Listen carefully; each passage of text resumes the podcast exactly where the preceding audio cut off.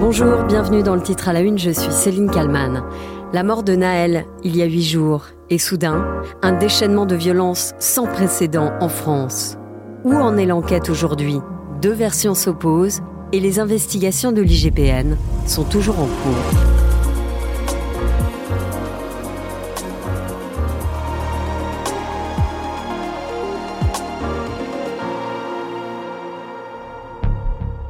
Que s'est-il réellement passé le mardi 27 juin à Nanterre?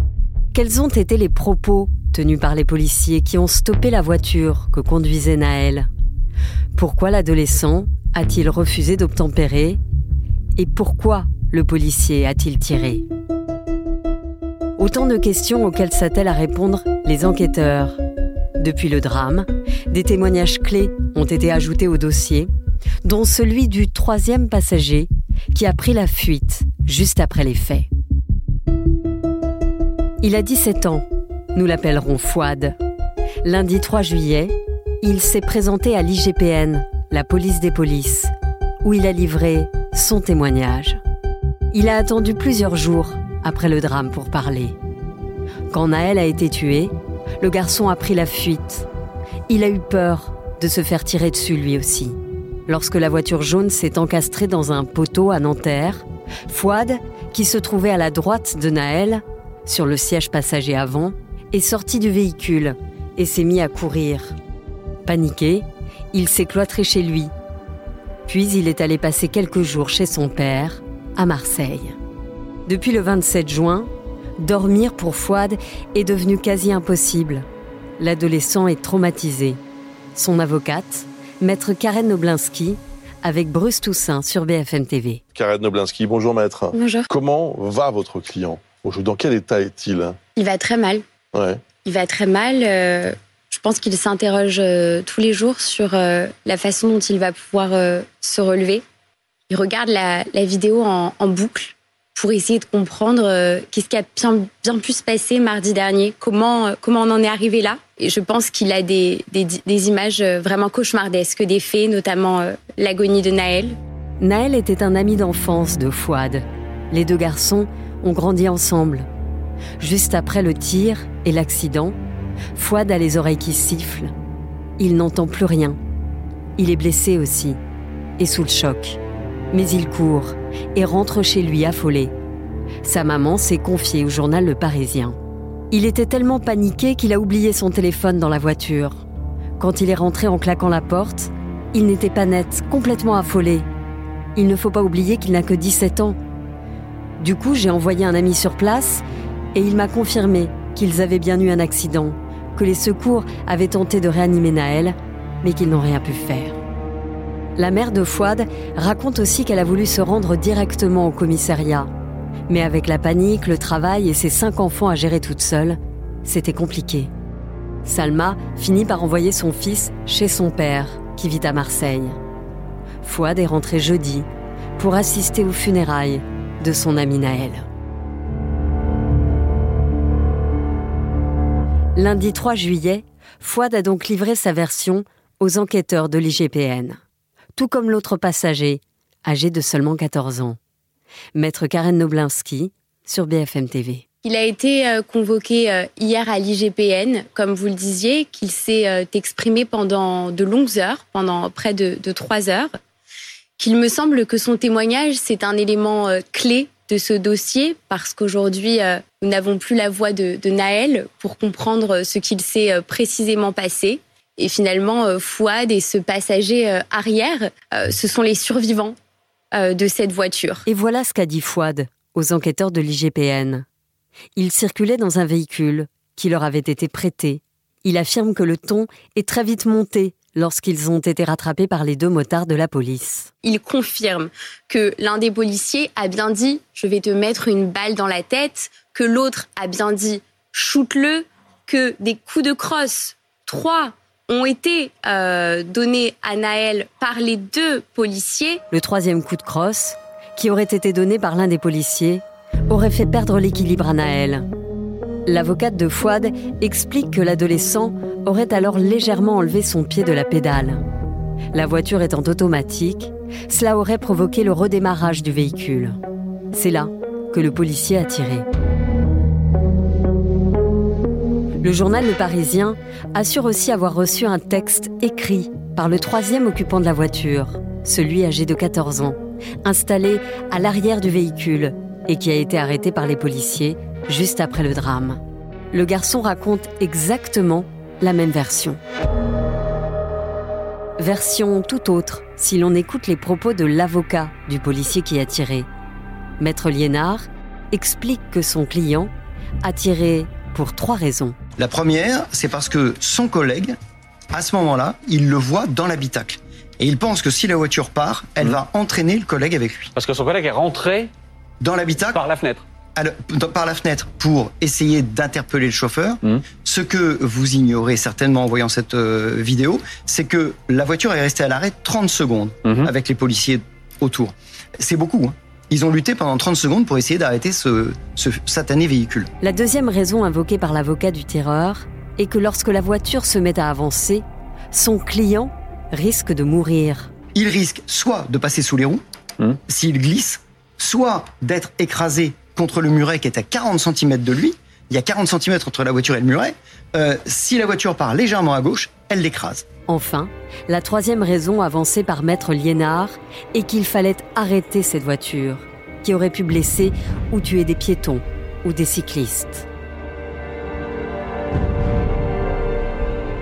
Mais alors, pourquoi avoir tiré Pourquoi avoir tiré dans le thorax de Naël? L'avocat du policier assure que son client est convaincu d'avoir tiré dans les règles, mais qu'il ne voulait pas tuer. Évidemment, il n'a pas voulu tuer le, le- le chauffeur. Il a visé vers le bas. Il pointe son arme vers le bas de la voiture. Il essaye de tirer la jambe du conducteur.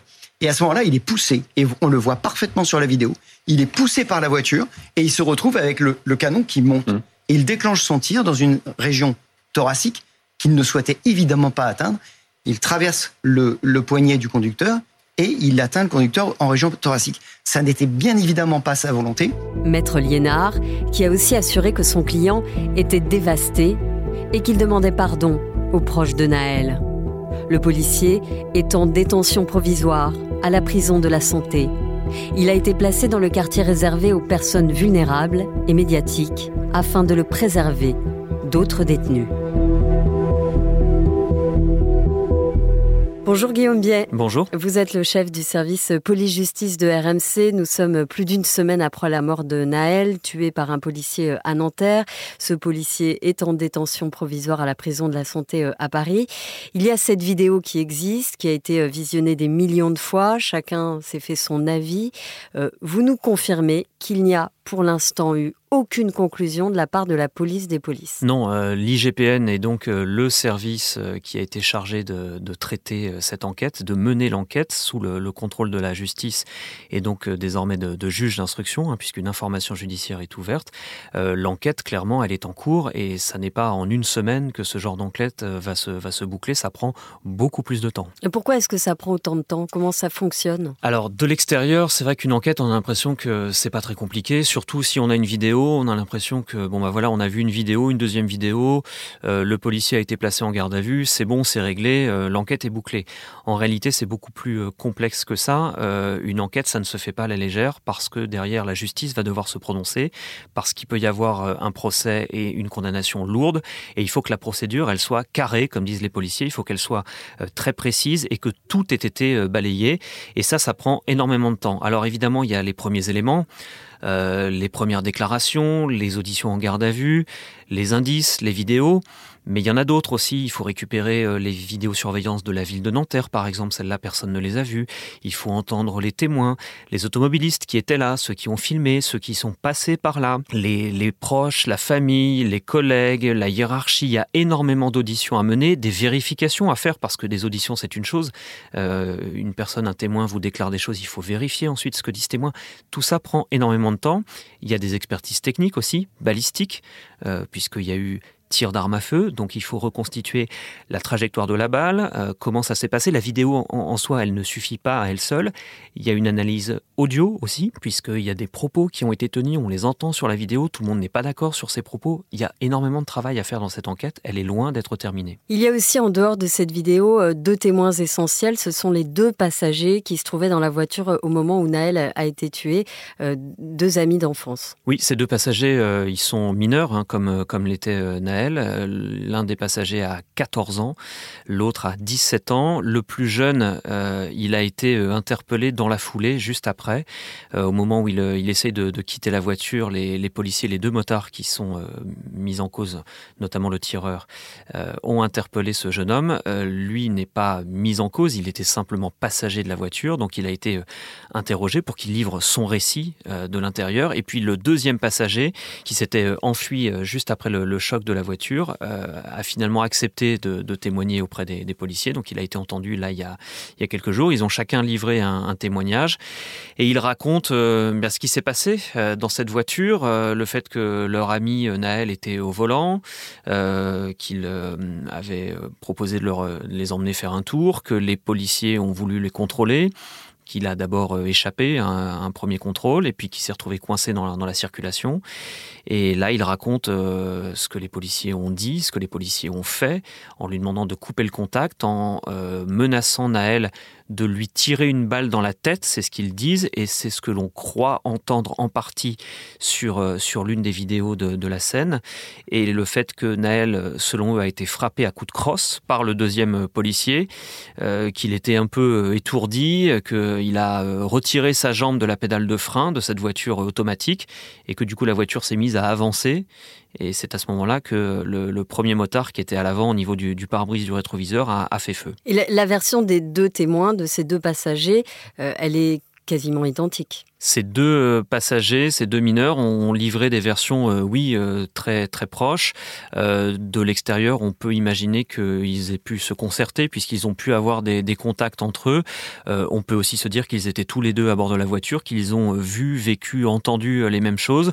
Objectivement, de l'extérieur, on constate que oui, ils ont livré des témoignages similaires. Alors il y a évidemment aussi la version des policiers et il y a notamment l'avocat du fonctionnaire qui est en détention provisoire qui a euh, donné euh, donc sa version. il a parlé sur BFM TV notamment, où il explique que le, policier s'est senti menacé quelque part. Oui, c'est maître Liénard, l'avocat donc du, policier qui a qui a tiré et qui a donc provoqué la, mort de Noël. L'avocat explique que ce, voilà la version de son client, c'est qu'il s'est senti menacé par le redémarrage de la voiture euh, et que c'est pour cette raison qu'il a ouvert le feu. Et euh, Maître Liénard explique que euh, le policier ne, voulait pas viser le, thorax de Naël, qu'il voulait viser sa jambe, mais que comme la voiture a avancé, il a fait un pas de recul en arrière pour accompagner la voiture qui avançait, que du coup ça a relevé son bras avec lequel il, il braquait le conducteur et qu'au moment du coup de feu, euh, donc le bras était un peu relevé et qu'au final il a touché euh, le, thorax qui n'était pas euh, ce qu'il voulait à, la base. Voilà la, version que soutient l'avocat du, policier. Et j'aimerais aussi revenir avec vous, Guillaume Biet, sur cette plainte qui a été déposée par l'avocat de la famille de Naël concernant un faux en écriture publique. Oui, ça c'est euh, maître Yacine Bouzrou, qui est donc l'avocat de la, de la famille de, de Naël. Il a annoncé effectivement qu'il euh, déposait plainte, et notamment pour euh, voilà faux en, écriture publique par personne dépositaire de, de l'autorité. Ça c'est un, une infraction qui est très grave. Dans le, dans le code pénal, c'est passible de la cour d'assises. Normalement, c'est jusqu'à 15 ans de réclusion. clairement, c'est pour sanctionner des policiers qui écriraient n'importe quoi ou qui écriraient des mensonges sur un procès verbal, ce qui est sur le principe un acte très grave. Euh, là, c'est l'accusation que porte euh, l'avocat Yacine Bouzrou, euh, parce que lorsque l'affaire a éclaté, au tout début, avant que les vidéos ne soient révélées sur les réseaux sociaux, une première version a circulé selon laquelle une voiture avait foncé sur des policiers et que c'est pour cette raison qu'un des policiers avait ouvert le feu. Cette version, elle n'existe pas sur procès verbal en réalité. Le motard qui a ouvert le feu n'a jamais rédigé de procès verbal, il n'a jamais écrit quoi que ce soit, il n'en a pas eu le temps. Euh, il a tiré, ensuite la voiture s'est encastrée dans un poteau 100 ou 200 mètres plus loin. il y a eu les premiers soins pratiqués, secours, etc. Ensuite, la procédure a, a commencé puisqu'il avait ouvert le feu, qu'il y avait un décès. Il a été mis de côté, il a été placé en garde à vue, entendu par l'IGPN. Lui-même n'a rédigé aucun PV. En revanche, pourquoi cette première version a circulé? Parce que, bien sûr, les ondes radio, les policiers font nécessairement un compte-rendu de ce qui s'est passé, de l'événement. Euh, une voiture a redémarré, ils ont tiré, il y a un accident, il y a un blessé grave. Euh, donc forcément, des messages passent sur les ondes radio. C'est le contenu de ces messages qui a été relayé ensuite auprès de la hiérarchie et qui a ensuite fuité dans les médias, selon lesquels la voiture aurait foncé sur les policiers et qu'ils ont ouvert le feu. Ça n'est écrit nulle part, c'est un compte-rendu verbal et c'est la version que le policier a continué à soutenir en garde à vue en dépit des vidéos qui lui ont été présentées. Aujourd'hui, l'enquête est donc toujours en cours. Vous l'avez dit, ça va prendre euh, beaucoup de temps. Euh, combien de temps ça peut prendre et quelle va être la suite de cette affaire? Une enquête euh, de, ce type, ça prend, ça prend plusieurs mois. Ça peut prendre une année, une année et demie. Ça dépend de, beaucoup de choses. Ça dépend aussi si les, parties, c'est-à-dire la, la, partie civile, l'avocat de la famille de Naël ou l'avocat du policier font des recours auprès du juge d'instruction, s'ils demandent des vérifications supplémentaires, des expertises. Euh, il va sans doute y avoir dans cette affaire, comme dans beaucoup d'affaires similaires, une remise en situation, une sorte de reconstitution. Euh, donc ça c'est pareil, c'est un acte qui sera très attendu.